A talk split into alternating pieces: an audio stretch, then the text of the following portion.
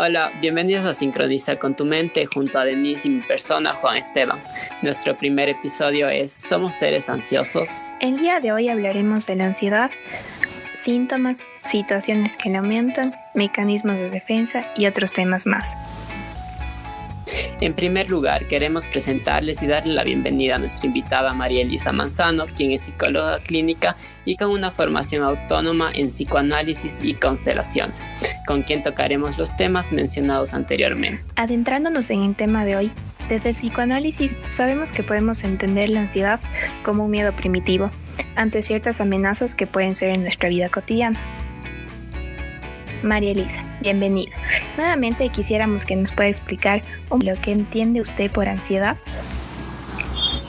Buenas tardes, muchísimas gracias Denise y Juan Esteban por este espacio, gracias por la invitación, ¿sí? Bueno, eh, como me presentaron, mi nombre es María Elisa Manzano y encantada poderles acompañar el día de hoy. Un poco en cuanto a la ansiedad, mi estimada Denise, es importante a veces eh, plantear un poco la diferencia, ¿no? Aunque estrés y ansiedad se utilizan mucho como sinónimos, en realidad eh, no, no suelen ser lo mismo, ¿no? Entonces la ansiedad es una respuesta fisiológica que tenemos a nivel de nuestro cuerpo que se da a ante una situación amenazante, ¿sí? Eh, muchas veces eh, esta situación amenazante no es necesariamente real y ahí es cuando empiezan a haber ciertas complicaciones, ¿sí? Porque a veces tenemos eh, esta agitación, sobre todo hay que recordar que la ansiedad está muy lindada al miedo, entonces cuando es esto del miedo podemos llegar hasta tener ataques de pánico de tan fuerte que se vuelve, entonces algo que a veces no se da eh, con algo que necesariamente esté presente, sino también es la anticipación que nosotros podemos sentir ante dicha situación. hablando un poco, la ansiedad sería esto que sentimos, esta sensación, este fenómeno que se nos da y se nos presenta y que está muy relacionado con el futuro, ¿sí? Es esta respuesta anticipatoria, esto de una situación en la cual yo lo siento como amenazante, una reacción natural y eh, obviamente que a veces cuando se nos desborda, pues nos trae muchos conflictos, pero en realidad la ansiedad es algo natural que sentimos los seres humanos y no toda ansiedad es peligrosa, ¿no? En bajos niveles nos ayuda también a adaptarnos a, hacer varias cosas, pero cuando va subiendo el nivel o pasa cierto nivel, se vuelve peligrosa para nuestra salud mental y a veces también física. Claro, es, es verdad lo que usted nos comenta, María Elisa. Eh, nosotros quisiéramos saber de igual manera, o sea, usted menciona que, bueno, hay personas que a veces hasta sufren ataques de pánico debido a esta ansiedad. Eh, no sé eh, si es posible que estas personas tengan que vivir con esto toda su vida y tener un tratamiento como tal? Gracias, mi Juan Esteban. Bueno, hemos tenido casos en los que incluso a veces el tratamiento ha incluido también fármacos, ¿sí? Desde la parte farmacológica, hablemos desde la parte médica, pero eh, la parte sobre todo de, mm, del trabajo psicológico en esta parte emocional es más con terapias estilo cognitivo-conductual que funcionan bastante bien en esta línea, pero sobre todo es esto de también eh, ha tenido impacto lo que es la terapia eh, la gestal, sí, todo este tema de venir, de estar aquí en el presente con la mente. Como les decía hace un momento, mucho de la ansiedad se relaciona hacia el futuro, ¿no? Entonces ustedes pueden eh, percibir a veces que nosotros tenemos mucha ansiedad por situaciones que aún no llegan y que nosotros nos estamos imaginando y generalmente el ser humano se imagina a veces el peor de los escenarios, ¿sí? Entonces eso me genera una ansiedad bastante fuerte y pueden venir desencadenándose. Eh, los, los ataques de pánico son manejables, ¿sí? Hay varias técnicas que se pueden utilizar aquí, como les decía, un poco cognitiva conductual, pero también esto de la parte presencial sobre todo. Lo que nos ayuda a manejar y a bajar sobre todo los niveles de ansiedad es cuando nos conectamos con el presente. Aquí utilizamos mucho el cuerpo, porque acuérdense que el cuerpo es nuestro aliado, ¿sí? La mentecita se va. Si la mente dice estoy en Francia, pues está en Francia. El cuerpo no, el cuerpo le tocaría hacer un viaje larguísimo para poder llegar a Francia. Entonces, la idea es utilizar el cuerpo que es el aliado, ¿no? Hay una técnica que se llama focalización sensorial contra la ansiedad, ¿sí? que es igual mucho con, con, nuestro cuerpo. Y se le conoce también como el 5, 4, 3, 2, 1 a veces. Entonces, por ejemplo, buscar cinco cosas para mirar, ¿sí? Entonces, por ejemplo, puedo ver a veces cosas pequeñas, el foco de la lámpara, la manija de la puerta, el interruptor de la luz, de repente el pestillo de la ventana, un portarretratos que tengo en una esquina. Son como cosas pequeñitas que yo pueda mirar. Cinco cosas para mirar, cuatro cosas para tocar. Toco la silla donde estoy sentada, toco la mesa en donde está sentada mi computadora, eh, toco, por ejemplo, la puerta o la propia manija de la puerta, toco la ventana o la pared cuatro cosas para tocar. Tres cosas para escuchar, a veces escuchando, por ejemplo, los ladridos de los perros, o de repente si es que puede escuchar el cantar de los pájaros, o el sonido del viento que a veces sopla bastante duro, o la música que están oyendo abajo. Tres cosas para escuchar. Dos cosas para oler. Aquí pueden entrar mucho estas famosas velitas aromáticas o un perfume o una fruta como estilo mandarina que yo pueda abrir y, y tiene un olor muy, muy fuertecito, ¿no? Entonces, dos cosas para oler y una cosa para saborear, algo que yo pueda comer, que pueda morder. ¿Por qué hacemos esto? Porque el momento que yo me conecto con mi cuerpo me doy cuenta y digo, ah, pero si hoy día estoy 13 de agosto, son las tres y media de la tarde casi, estoy aquí en mi habitación y vuelvo, ¿sí? Entonces ese volver me ayuda cuando la ansiedad se me está disparando mucho. Claro, es verdad. Igual, no sé, bueno, algo que con Denise mientras organizábamos esto del podcast, hablábamos de que también muchas veces como que esas autoinstrucciones que nosotros nos damos a nosotros mismos, eh, por ejemplo, no sé, poniendo alguna frase en el fondo del celular, cualquier cosa es como que también nos trae de una u otra forma, como usted dice, al presente. Sí, eh, esto de las, de, las, de las frases ayuda mucho y, por ejemplo, también a veces si uno tiene la oportunidad, por ejemplo, de caminar, pies descalzos, no vayan a hacer esto en el frío porque ahorita no hay cómo resfriarse, pero de repente así, si es que puedo caminar sobre el césped o de repente en una alfombra que yo tenga, caminar despacito, es como que nos vuelve, nos vuelve más conscientes. Ustedes deben haber escuchado sobre el famoso mindfulness que también está ahora en boga y está sumamente fuerte, porque es esto de mantener la conciencia en el presente, ¿no? Entonces, la idea es tener mis pensamientos, mis emociones y mi energía aquí en el presente o sea, como todo yo, todo lo que represento en este presente, porque eso me ayuda a bajar niveles de ansiedad. Y mi Juan Esteban, justamente también esta parte de la respiración nos ayuda mucho acá. Hay que recordar que muchas veces cuando uno está con ansiedad, la respiración tiende a acelerarse, ¿no? Entonces está como que entonces, hacer conscientemente una respiración lo más despacio que yo pueda, ingresando el aire por la nariz y soltando por la boca o la nariz, como ustedes prefieran, haciéndolo de manera despacia, haciendo que, les, eh, que el aire llegue hacia el estómago, nos permite conectarnos también con esta parte así de la, de la serenidad. La respiración es una de las herramientas más fuertes que se utiliza porque nos permite serenarnos, nos permite como relajarnos y estar mucho más tranquilos, ¿sí? Entonces, respirar profundamente, llevando el aire al estómago, que esa es la respiración profunda, nos permite aliviarnos. O, por ejemplo, poner música instrumental a veces, yo prefiero el instrumental porque a veces la hablada, como que uno se distrae en las letras, no, pero el instrumental nos ayuda. Y, por ejemplo, eh, respirar naturalmente, como yo respiro comúnmente, siendo más consciente y logrando que se sincronice un poco con los latidos del corazón. Eso calma mucho, da, baja los niveles de ansiedad. Claro, como bueno, usted menciona lo de la respiración con el, no sé, yo había aprendido como que respiración 4x4, como que se respira hasta el fondo cuatro, eh, en cuatro tiempos, se mantiene cuatro tiempos y se suelta en cuatro tiempos de igual manera. Y, y bueno, yo, yo lo he probado personalmente y la verdad me, me parece, siempre me ha relajado y es como que de una u otra forma me no sé, me mantiene calmado. Sí, incluso hay esta respiración que, que, tiene los cuatro tiempos que se llama respiración cuadrada. Al ser cuadrada, la misma figura del cuadrado tiene los dos, los cuatro lados iguales, ¿sí?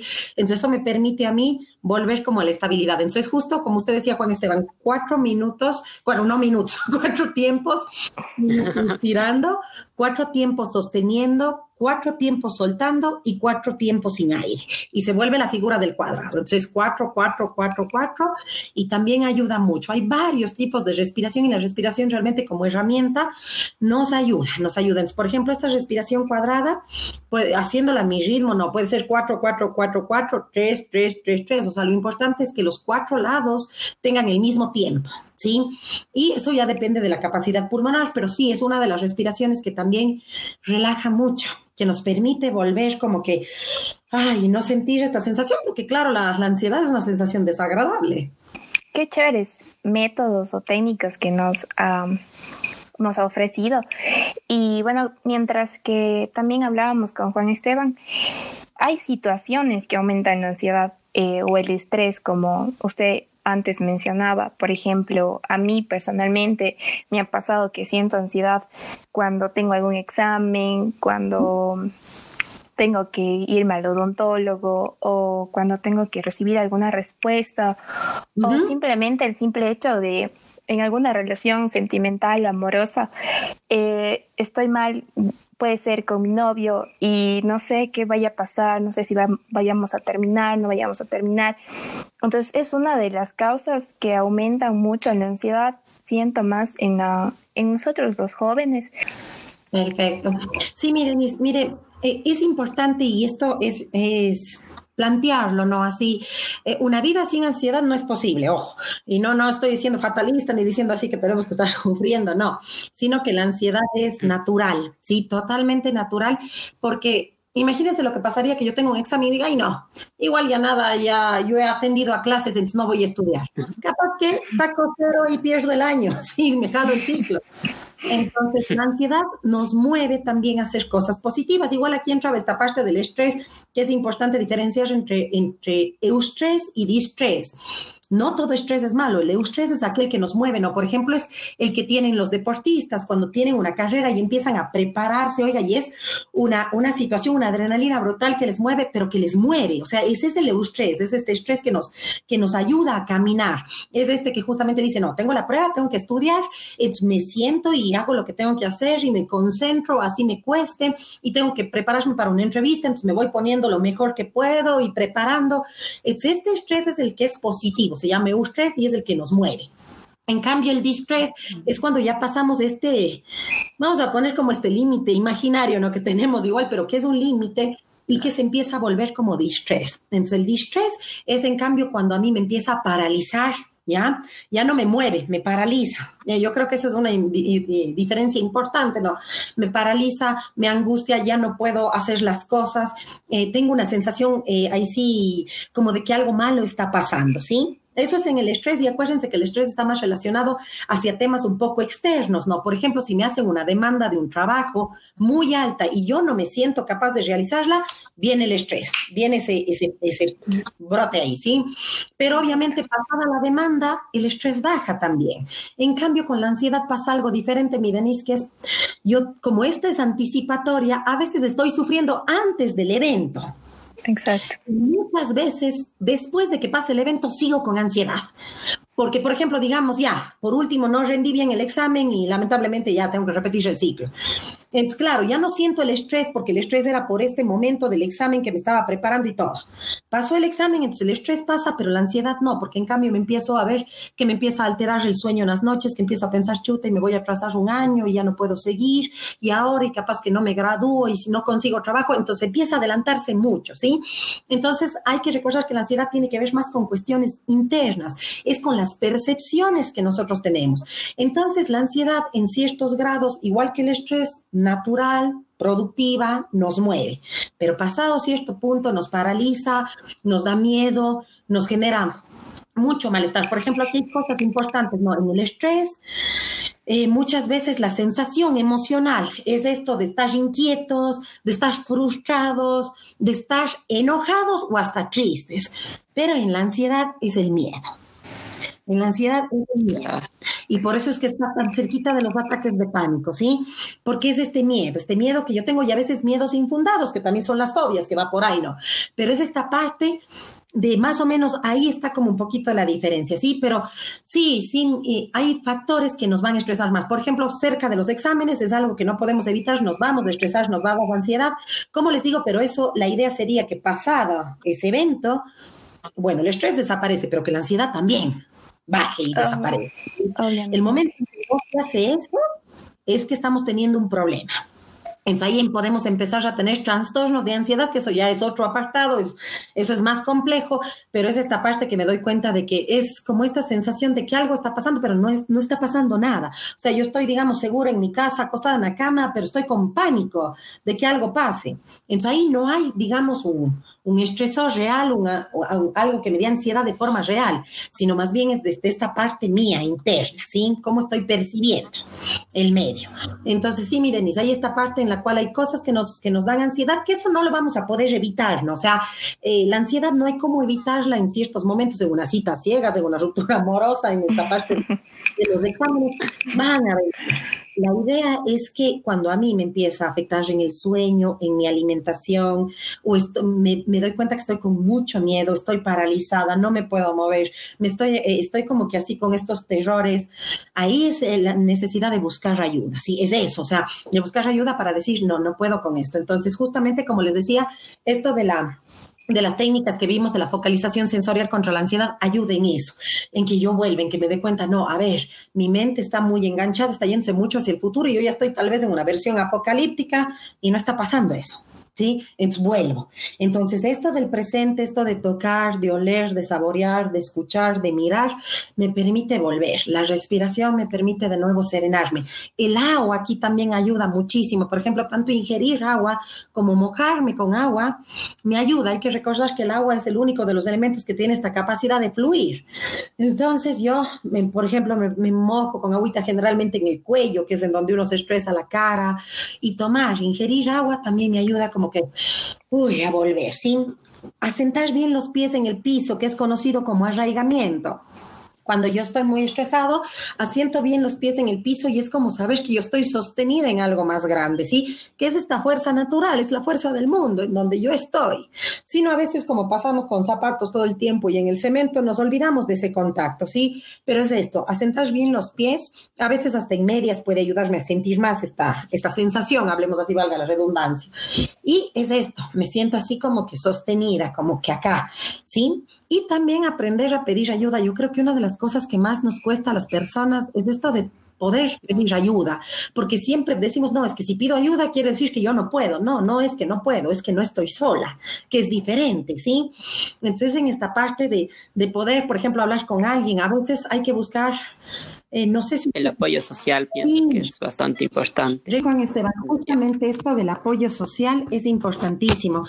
A veces, eh, eso les decía, como que queremos nosotros manejar todo y pensamos que si pedimos ayuda es un síntoma de que yo no puedo, de que soy débil.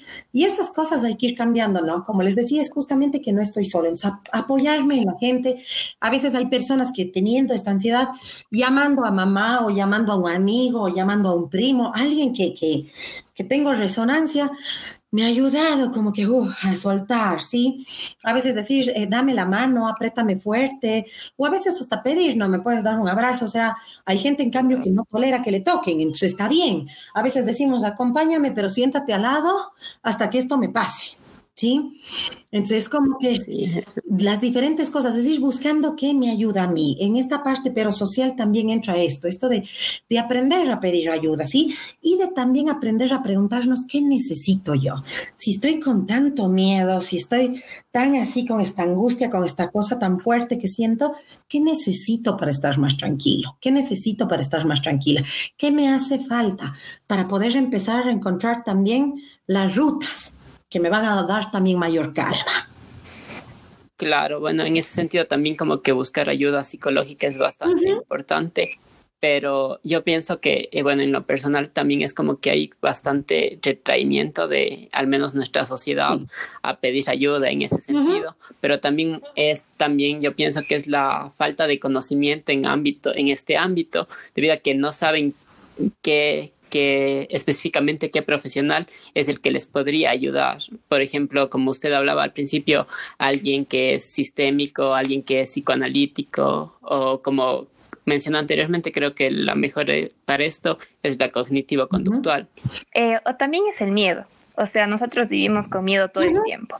El miedo de de, o sea, etiquetamos a las personas eh, como ansiosas, deprimidas o miedosas, y entonces yo siento que ahora tenemos mucho miedo. El simple hecho de acudir a un psicólogo, eh, la sociedad es como, ah, me voy al psicólogo porque está loca, o cosas así. Entonces, es eso, o sea, la gente le tiene miedo a lo que digan los demás y miedo a aceptar lo que uno misma está pasando. Entonces, por eso yo siento que la mayoría de personas no, no, no acudimos y no aceptamos lo que estamos pasando por el miedo. y las etiquetaciones que ahora lamentablemente la sociedad se ha vuelto así, se ha convertido en eso. Entonces, más bien deberíamos, yo creo, eh, aceptar y acudir a alguien que nos ayude, como usted mismo nos eh, mencionó. Hay muchas terapias, hay muchas técnicas, pero yo siento que dependería mucho de nosotros mismos. Sí, Claro, igual como dice Denise, o sea, también es como que igual la gente se autoetiqueta muchas veces como que, ay, tengo ansiedad, pero realmente no es así. O sea, simplemente como ahora mencionamos la ansiedad es algo natural, pero cuando esta se vuelve crónica muchas veces eh, y nosotros mismos la provocamos que sea así, debido a que nos autoetiquetamos con esas cosas que realmente no es que tengamos realmente un trastorno eh, ansioso. Entonces no sé de eso qué puede decir María Elisa. Sí, aquí, bueno, y ustedes también en esta línea de la psicología, no, en los psicólogos es eso, increíble, cuando estamos recién estudiando y uno empieza a ver sobre los trastornos de personalidad, ah, vea, ahí está electrónico, este es obsesivo, este, y nos encanta poner, no, nosotros mismos estamos ahí, este es así, y cuando uno empieza a estudiar psicología quiere analizar a todo el mundo, claro, ya con los años pasa porque uno se, puede morir analizando a todo el mundo, pero es parte de que nos encanta, pero sí, eh, hay una campaña hermosa que salió últimamente, no sé si ustedes han logrado ver, pero es, por ejemplo, esto que dice, no utilices términos que, que, se refieren a una enfermedad real como cotidianamente lo hacemos, no. La gente que dice, no, es que a mí estoy de, si estoy depresiva. Oye, no seas autista, ve, ven, socializa. O sea, tenemos estas cosas que son súper agresivas y que utilizamos así, obviamente, en, nuestro diario hablar, ¿no? Pero que tienen un contexto bien fuerte. Entonces, sí, la idea es poder decir, sí, estoy triste, porque la tristeza es natural. Acuérdense que todos tenemos derecho también a estar tristes. Y la tristeza no es algo malo. Ninguna emoción es mala, ni la rabia. La rabia es hermosa, tiene mucha fuerza. Solo que si yo estoy con rabia y voy y golpeo a alguien, pues se va a volver algo negativo, ¿sí? Pero la rabia en sí no es negativa, ni, ni la tristeza, ni la felicidad es positiva, son, son emociones, ¿sí? Emociones que vamos sintiendo. Entonces, sí, sí, Juan Esteban. Necesarias más que nada. Y humanas. O sea, hay gente que piensa que no tengo que sentir estas cosas. No, es que si es que yo me quito estas cosas, me deshumanizo. La tristeza, la rabia, el enojo, la angustia, son naturales, son parte de nosotros, ¿sí? Entonces hay que aprender que cada una también tiene tiene su espacio, tiene su forma y más bien las emociones a veces se quedan atoradas y eso también puede desencadenar en ataques de pánico o eso cuando a veces yo me niego mucho, no, no es que no tengo que sentir esto, es que no tendría que estar ansiosa, no, es que yo tengo que hacer otra cosa, es que no debería pensar esto, es que no debía haber hecho eso. Esa es la gran guerra, ¿no? Nosotros siempre estamos pensando que no tengo que sentir lo que estoy sintiendo o que no tengo que pensar lo que estoy pensando. Debería pensar diferente, debería sentir diferente, ya nada, pues, pero estoy sintiendo esto y estoy pensando esto. Entonces yo me hago Claro, es como que aceptar lo que se siente también. Y me hago cargo de esto. O sea, sí, y tampoco idealizar, ¿no? O sea, ay, es que yo debería ser un ser casi, casi que de luz y no sentir rabia. Pues no, pues soy ser humano y siento rabia y me enojo bastante. Entonces, cuando vienen las emociones, uno trabaja con lo que está, no con lo que yo quiero que esté, sí, sino con lo que está ahí. Hay en la una frase que dice, las cosas son como son, no como quieres que sean. Entonces, es como que empezar a asumir esto, sí, esto que está aquí es lo que está. Así yo quisiera algo diferente. Bueno, aunque, aunque usted nos habla de que debemos aceptar y ese tipo de cosas, bueno, nosotros somos seres humanos y, y tenemos mecanismos que, que, vamos negando, vamos reprimiendo, vamos desplazando, entonces los utilizamos a diario. Y, y bueno, hablando un poco y adentrándonos en el tema de mecanismos de defensa, eh, hablando con Juan Esteban, decíamos que los que más aplicamos eh, no sé si estoy en lo correcto, puede ser la negación, el desplazamiento, em, la, proyección también. y hay un millón de mecanismos de defensa, pero estábamos coincidiendo en eso, o no sé cuáles usted piensa, cuáles son los que más son utilizados, los menos utilizados. Bueno, igual en esto de mecanismo de defensa, justo como decía Denise, sí, es esto, como el nombre dice, ¿no? Es un mecanismo que me sirve para defenderme cuando las situaciones son muy fuertes. De los que usted nombró, sí, esos se utilizan bastante. También se utiliza la formación reactiva, es bastante, bastante utilizado, aunque ustedes no me lo crean. Y también esta parte de la sublimación, cuando entramos en otro proceso. Eh, la sublimación es más, es la que nos ayuda justamente a quizás liberar esta energía de una forma mucho más natural y menos vaya, menos agresiva contra mí, menos agresiva contra todos, ¿sí? pienso que es la más ideal, yo pienso, porque, por ejemplo, a mucha gente le sirve como lo que es pintar o hacer sus hobbies que les gustan y realmente eso les ayuda bastante. Sí. Ver series. Yo no sé si ustedes han escuchado, pero yo me acuerdo que cuando veían las películas de Quentin Tarantino, no sé si ustedes han visto, bien, bien sádicas, ¿no? Pero alguien decía, bueno, gracias a Dios, este man se fue hacia el cine y no salió a hacer estas cosas. Oye, Sí, entonces eso es una sublimación, por ejemplo, de la agresividad espectacular en el arte, en el cine, en, esto que, que, da otras, otras situaciones. Entonces, esa es una manera de ir sacando. Entonces, sí, la sublimación realmente es cuando uno ha logrado ya eh, canalizar estas emociones, ¿sí? Y volcarlas de una forma productiva, leemos así, no dañina, más bien muy sana hacia la sociedad, ¿sí? Entonces, obviamente ahí es, em, siempre tenemos esa oportunidad, ¿no? Pero es un poco complejo llegar allá porque a veces estamos atorados en varias causas y varios malestares que tenemos. Pero cuando se empiezan a dar estas situaciones es cuando uno empieza a ver y decir, bueno, sí, a ver, podría salir realmente yo con un cuchillo ahí a volverme el asesino, el asesino en serie, o me quedo en dibujo y ahí sí les destripo a todo el mundo, pero en papel. Entonces, claro es súper sano. El desplazamiento, como había nombrado también Denise, y todos los que nombraron ustedes también, la negación, la, la proyección es otro, que ese sí lo usamos, pero yo creo que ese es uno de los que más se utiliza en realidad. Siempre estamos proyectando nuestras cosas positivas y negativas, no solo negativas, a otras personas. A otras personas. Exacto. Ley de o sea, a mí algo que me molesta en otro, es un reflejo mío. Eso es ley de espejo. Y acuérdense, una vez dices que qué bestia, tuve esta pareja, pero ¿cómo pude estar con este o con esta? Ah, pregúntense, porque ese es un reflejo, sí, que estoy necesitando ver yo. Entonces, eh, sí, la proyección es, uff, la proyección es es mundial, primero diría yo, y segundo, que, se utiliza muchísimo. Yo diría que es entre negación, proyección, son de los más, más utilizados. La sublimación, como decía, pero esos dos sí. Esto de proyectar al otro y la identificación también. La identificación proyectiva, no que es esa que va ahí, es eso. Ahí, esto que yo les estoy poniendo a los otros o estoy mirando en alguien y también lo siento como propio, medio por ahí se mueven estos fenómenos de mecanismos de defensa, lo que es más.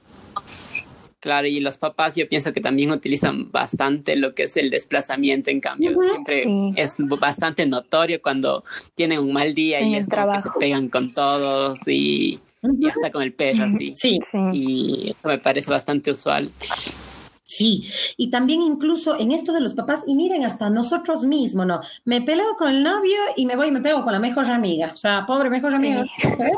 Pero uno ya está pegándose allá, ¿sí? Sí, pasa también nos pasa, y no solo en papás, sino a todos, ¿no? Eh, incluso en los niños pequeños, claro, viene un niño más grande, me pega, yo no puedo devolver el golpe porque obviamente es más alto que yo, es más grande, le tengo temor. Entonces voy y le pego uno más pequeñito. Entonces se va haciendo estas cadenas. En sí, se utiliza muchísimo.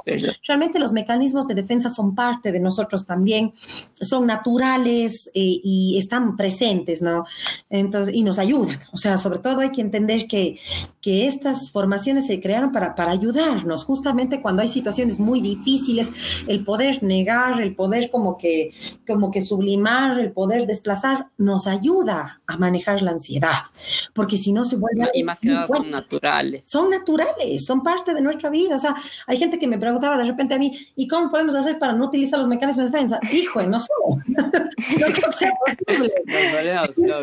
Pero no, no, o sea, los mecanismos están ahí, o sea, y, y los utilizamos inconscientemente. Eso es importantísimo entender. No es que uno lo hace desde la conciencia, uno lo hace desde el inconsciente. Y las formaciones, las estructuras que están en el inconsciente son sumamente fuertes y arraigadas y conectadas con otras cosas más. Claro, así es, María Elisa. En cuanto a todo este primer episodio, eh, quisiéramos terminar con una frase de Scott Stossel que dice, ocultar o reprimir la ansiedad produce de hecho más ansiedad que bueno, esta frase yo pienso que es la que podría englobar mucho de lo que nosotros hablamos el día de hoy. Y más que nada quisiera dar las gracias a María Elisa por acompañarnos el día de hoy. Eh, creo que fue mucha información que puede servir tanto a nosotros como a ustedes y también que ustedes pudieran compartir con más personas porque es de mucha utilidad. Muchas gracias María Elisa. Muchas gracias María Elisa por su información. Ha sido un gusto tenerla aquí y esperemos podernos encontrar en otros temas más y poder hablar con usted. Muchas gracias Juan Esteban y Denise por la invitación y muchísimas gracias por el espacio. Sí, espero haber podido conversar con ustedes y de repente eh, llenar un poquito más de, sobre la ansiedad, ¿no?